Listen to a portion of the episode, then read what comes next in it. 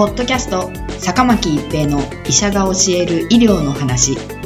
この番組は大学病院の内科医であり医学博士である坂巻が疾患や予防医療といった医療に関してお話しする番組ですそれでは今回の番組をお楽しみください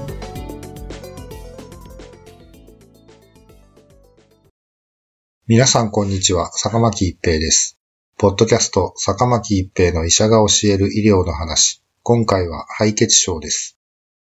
2016年2月22日、第45回米国集中治療医学会 SCCM において、敗血症及び敗血症性ショックの国際コンセンサス定義第3番、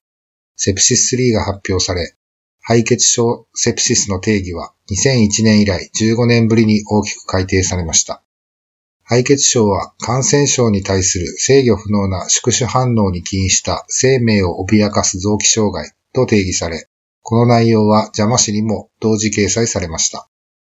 このセプシス3の発表からおよそ2年が経ち、セプシス3も臨床現場に広く浸透するようになってきました。新定義、診断基準のポイントとして、重症敗血症、シビアセプシスという用語がなくなりました。これにより、敗血症、セプシスと敗血症性ショック、セプティックショックの2段階にのみ分類することになり、シンプルになりました。また、敗血症診断基準へのソーファスコアが導入されました。ソーファスコアとは、臓器障害を簡便にスコア化することを目的に作成されたスコアリングシステムで、シークエンシャルオーガンフェーラーアセスメントの略称です。呼吸、凝固、肝機能、心血管、中枢神経、腎機能の6項目について、それぞれ0から4点でスコアリングを行い、その点数を合計します。今日の ICU では主に研究目的として臓器障害のスコアリングシステムとして世界的に広く使われているもので、新診断基準ではこの総破スコアが採用されました。新診断基準の作成においては生命を脅かす臓器障害という定義を反映したという意図があり、院内の死亡率の高さと関連する臓器障害の項目に注目して、大規模症例登録データベースを利用して検証研究が行われました。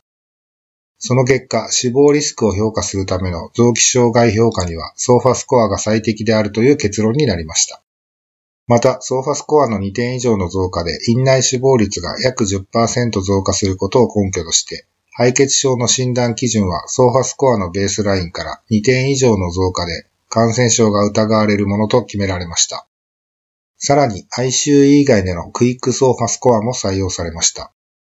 ソーファスコア臓器障害を簡便にスコアリングし、記述できるツールとして ICU 内の患者を対象に作成されたものでした。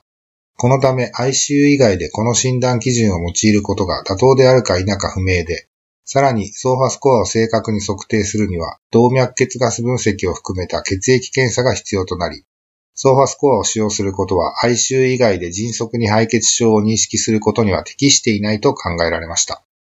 そこでソーファスコアをつけることが困難と想定される場所、例えば救急外来、一般病棟などで敗血症を疑うためのより簡便なツールとして考案されたのがクイックソーファスコアです。呼吸数が1分間に22回以上、グラスゴーコーマスケール GCS15 未満、すなわち意識レベルの変化があり、収縮血圧100水銀中ミリメートル以下の3項目より構成されています。これらのうち2項目以上を満たしている、すなわちクイックソーファスコアが2点以上であれば積極的に敗血症を疑い、臓器障害の評価を行うことが推奨されています。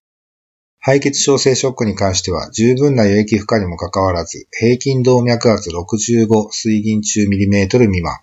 血清乳酸値が2ミリモルパーリットルより高値、血管作動薬の使用の3項目を満たすことが敗血症性ショックの定義となりました。新しい敗血症の診断基準であるセプシス3は臨床現場において広く普及してきましたが、感染症であることを疑うことが何よりも重要で、その上で quick SOFA、SOFA を用いて正しく評価することが重要と考えられます。ポッドキャスト、坂巻一平の医者が教える医療の話。今回は敗血症でした。ありがとうございました。ポッドキャスト坂巻一平の医者が教える医療の話今回の番組はいかがでしたか？次回の番組もお楽しみに